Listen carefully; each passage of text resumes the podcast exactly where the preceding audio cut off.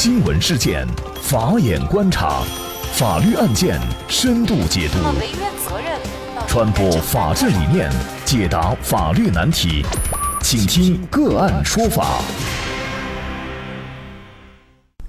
大家好，感谢收听个案说法，我是方红。更多的案件解读，欢迎您关注个案说法微信公众号。那今天呢，我们要跟大家聊一下这样的一个话题：未还高利贷。四处借款近六百二十六万，获刑十五年。二零零五年九月，邹强出资五十万注册了一家酒业公司，并自任法定代表人。酒业公司下设非独立分支机构大酒楼，在二零零五年十月中旬开始营业。那么这家酒业公司下面又设了非独立分支机构大酒楼，在二零零五年十月中旬开始营业。那么也是邹强全权负责酒楼的经营管理。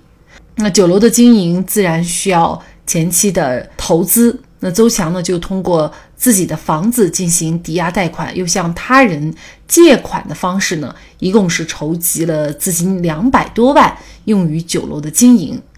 那开业以来呀，酒楼营运的。一直比较正常，直到二零零七年五月，周强趁着经营淡季，就对酒楼进行了局部的装修。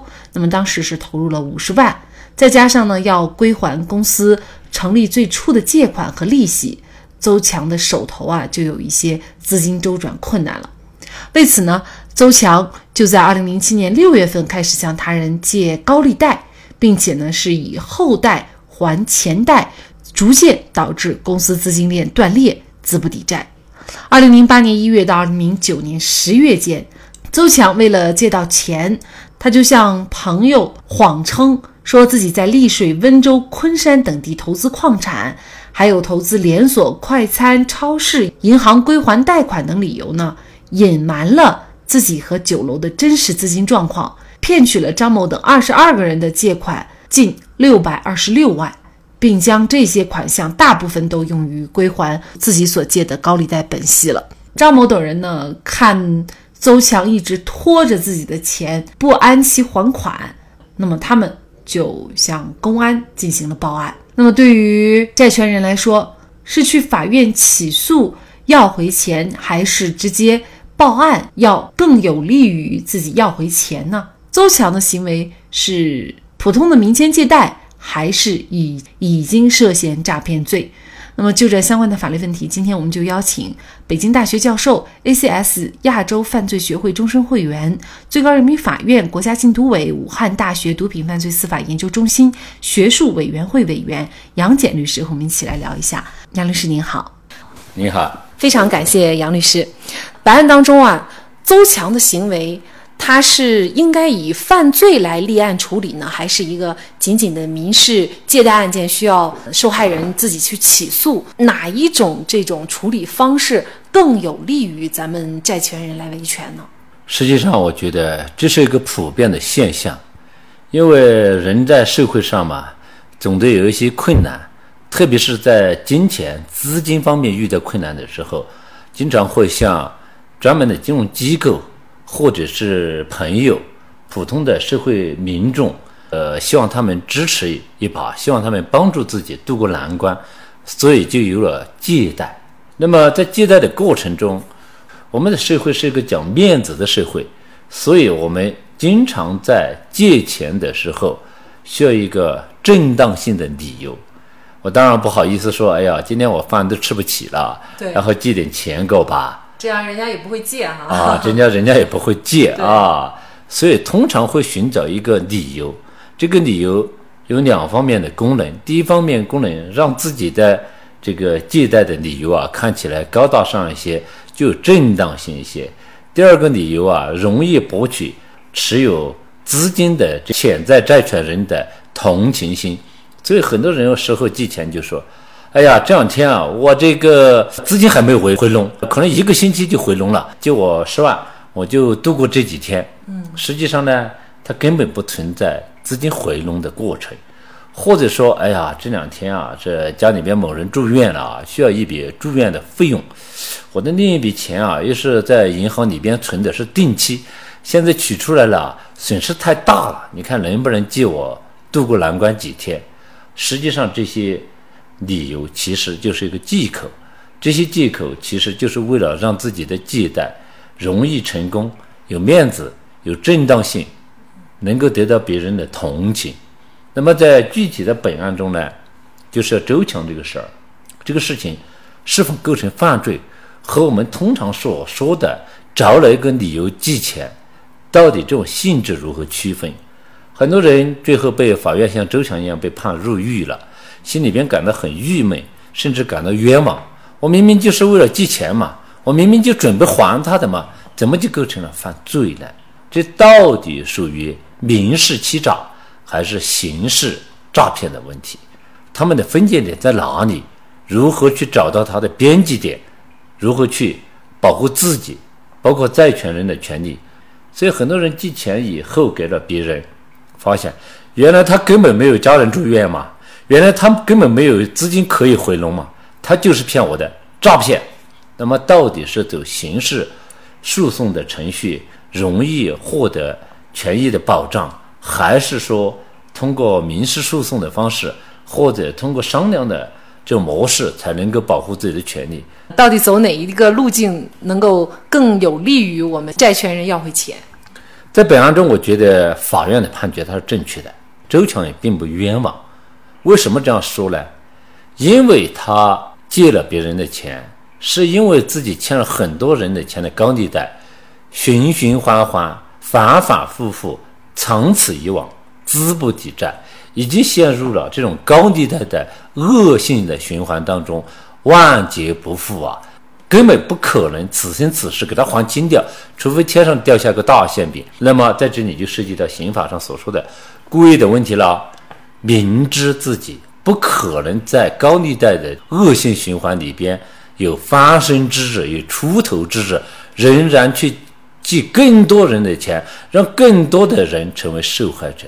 显然，他的内心是恶的，他不是善良的意图去借钱，而是放任这种恶性的循环发生。因为他知道，总有一天这种资金链会断的，总有一天他的朋友圈、他的这种人脉资源、他的亲戚朋友这样的资源会用尽的。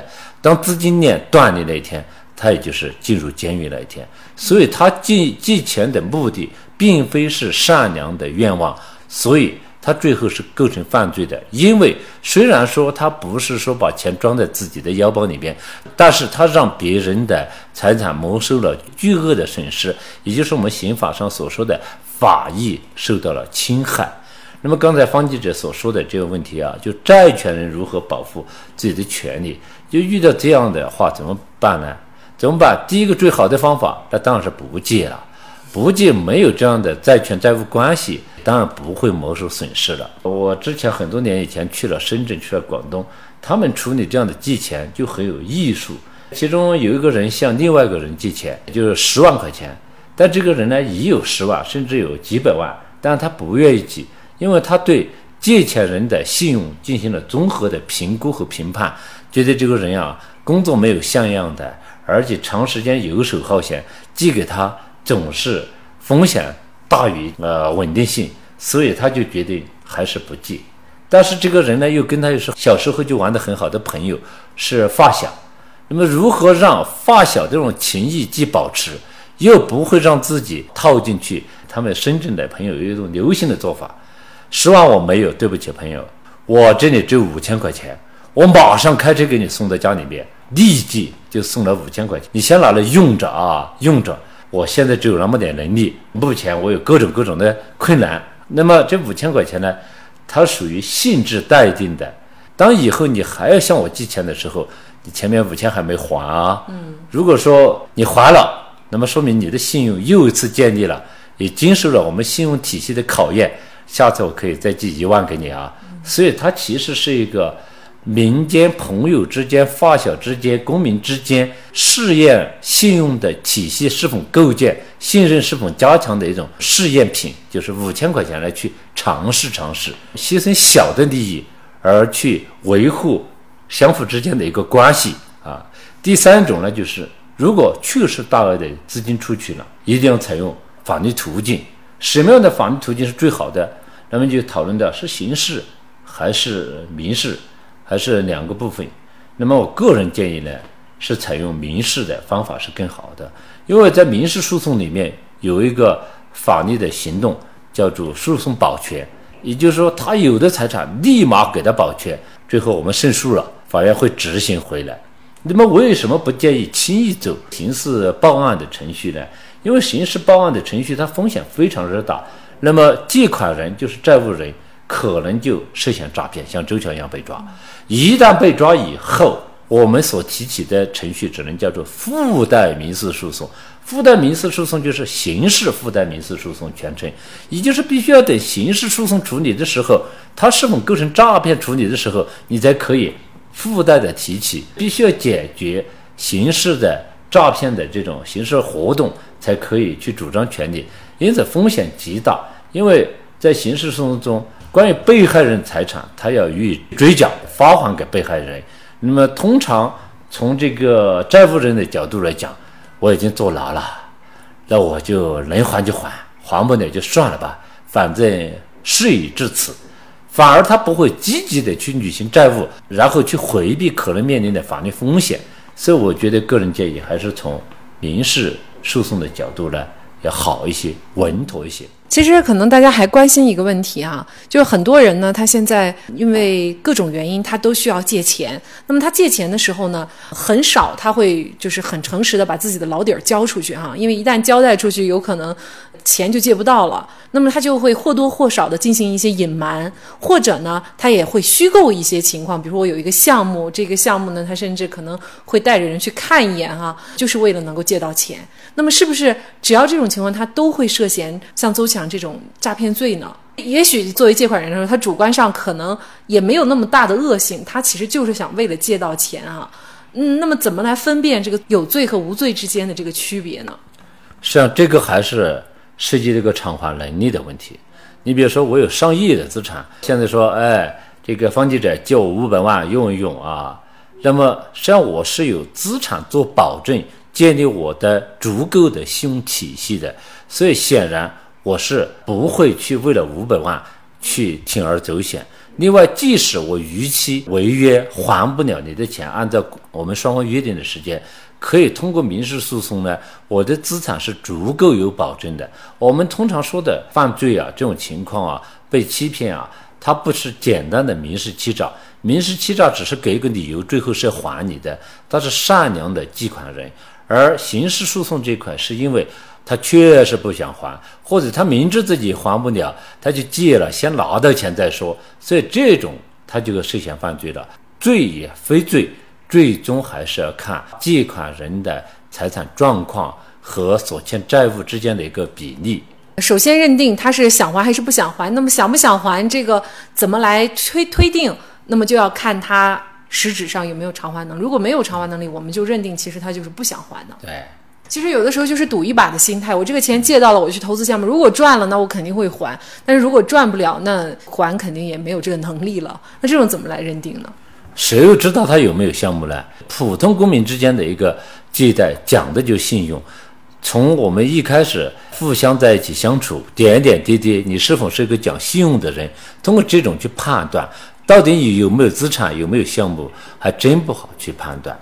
所以建议啊，大家。有朋友向你借钱，你就评估一下你们的情谊，用金钱的数额，用现代社会的经济市场经济去衡量，值多少钱？比如说值五万块钱，你借他五万块钱，实在要不了也就算了，你们的友情已经买断了。刚才您也举了一个例子哈，就是这个广东的这个例子，就是先借给他五千，试试他的信用问题啊。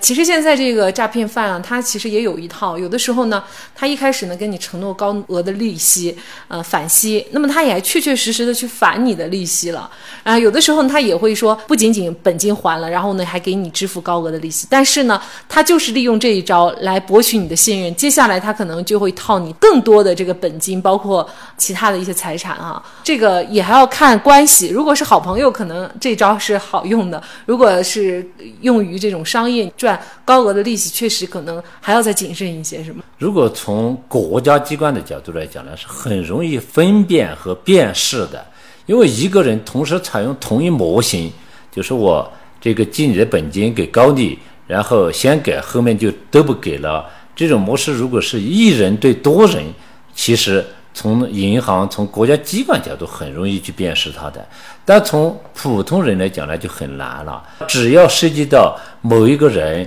大肆的向社会公众不特定的人群或者是亲朋好友好友吸收这样的存款。那本来就是犯罪的，非法吸收公众存款或者是非法集资。不要看到他们成功的案例拿到多少高额的利息，那这个很多时候人家就要采用收割模式开始割韭菜了。好，那我们看一下这个案件法院最终的审理。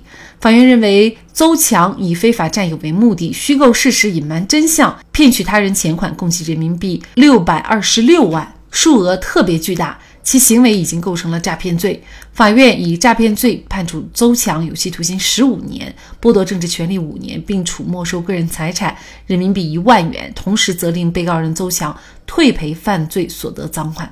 为了归还高利贷，邹强编织了各种堂而皇之的理由。现实生活中，像邹强这样虚构事实、隐瞒真相借钱的人其实很多。那么，这已经不是一个简单的。借债不还的问题了，而是涉嫌诈骗罪。因此，借钱者必须要知道，法律对于诈骗行为是要严惩的。出来混也总是要还的，不还钱的代价也是惨重的。好，在这里再一次感谢北京大学教授、ACS 亚洲犯罪学会终身会员、最高人民法院国家禁毒委、武汉大学毒品犯罪司法研究中心学术委员会委员杨戬律师。那么，大家如果想获得我们节目的图文资料，欢迎您关注“个案说法”的微信公众号，在历史消息当中就可以找到这期节目的全部图文资料。那么，大家在生活工作当中遇到一些法律问题呢，也欢迎大家向我们进行咨询。您可以添加幺五九七四八二七四六七这部手机号码的微信号，就可以找到我们，他们都非常的资深、专业和负责任。感谢您的收听，我们下期节目再见。